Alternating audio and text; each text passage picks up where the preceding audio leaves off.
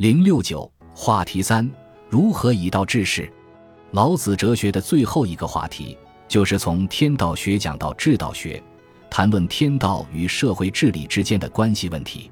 老子认为，天道既是造就理想人格的准则，也是造就理想社会的准则；既是脱俗成圣的良方，也是化乱为治的良方。身处乱世之中的老子，所面临的迫切问题，试图拿出一套方案，使社会摆脱乱局，走向治世。他的方案就是劝说执政者依据天道治理国家，践行无为原则，从而取得无不为的效果。老子并非坐而论道，也讲究可操作性。他是当之无愧的政治哲学家。有些研究者常常批评道家，以为道家不重视实行，只喜欢玄谈冥想，坐而论道，其实是一种误解。道家在许多问题上同儒家有分歧。但在重行这一点上，同儒家并没有分歧。众所周知，道家非常重视道的观念，他们所讲究的道就内含着行道的意思。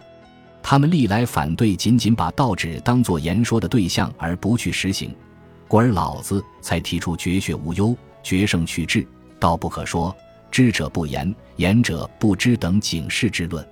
在《道德经》五千言中，我们透过那些貌似玄虚的话语。很容易发现老子对实际问题的关注，对治世之道的关注。老子提出的治道学核心论点就是无为而治。所谓无为而治，包含以下三层意思：一是低姿态。老子告诫执政者，千万不要高高在上、盛气凌人，在下层面前应当保持一种低姿态。他以海纳百川为例子说，江海所以能为百谷王。以其善下之，故能为百谷王。执政者千万不能摆架子，千万不可刚愎自用，因为那么做绝不会有好结果。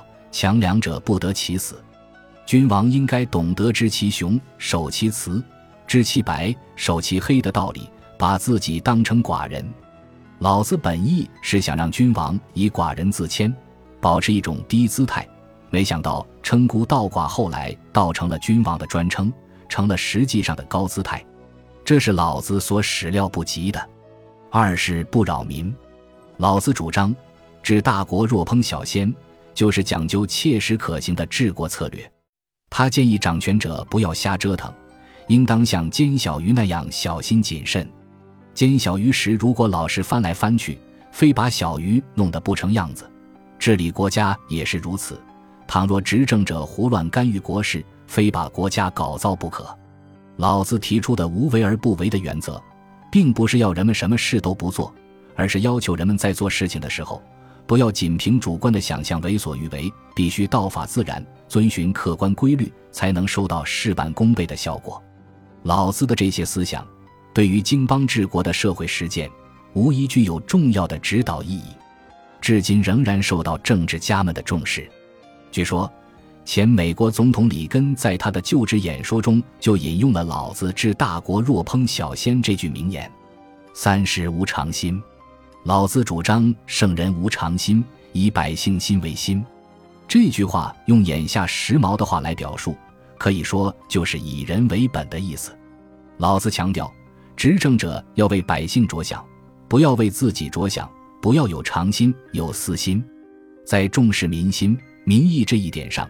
儒道两家是一致的，但各自施政方针不同。儒家要求执政者施仁政于民，老子觉得没有必要。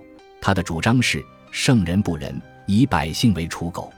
君王不以救世主自居，顺应民心行道，国家自然得到治理。老子提出治道学，最终目标是造就一个理想社会。他设计的理想社会模式叫做小国寡民。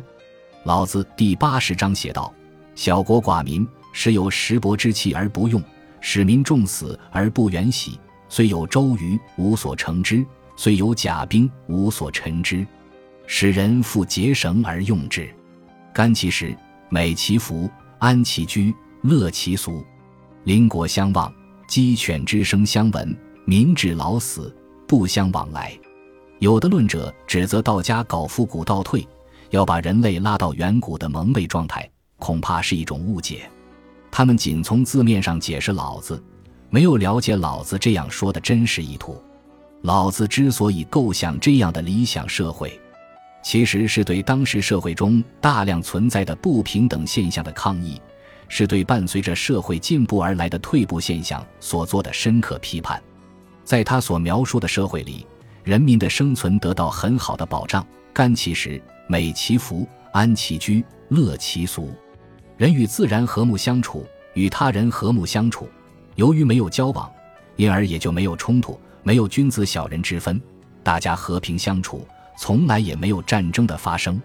他所描述的理想社会，无疑是一种道家式的小康社会。道家不像儒家那样积极倡导群体观念，但他们明确表示反对危害社会群体。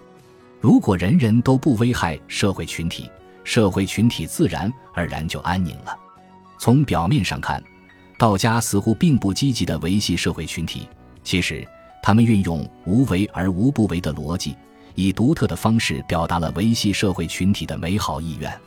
在维系社会群体这一点上，儒道两家可以说殊途同归。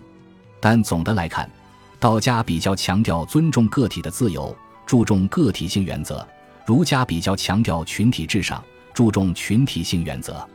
实际上，个体与群体是一种辩证统一的关系。没有脱离个体的抽象的群体，离开群体个体也不可能存在。从这个意义上说，儒道两家的社会理想可以构成互补效应。二零一一年第四期。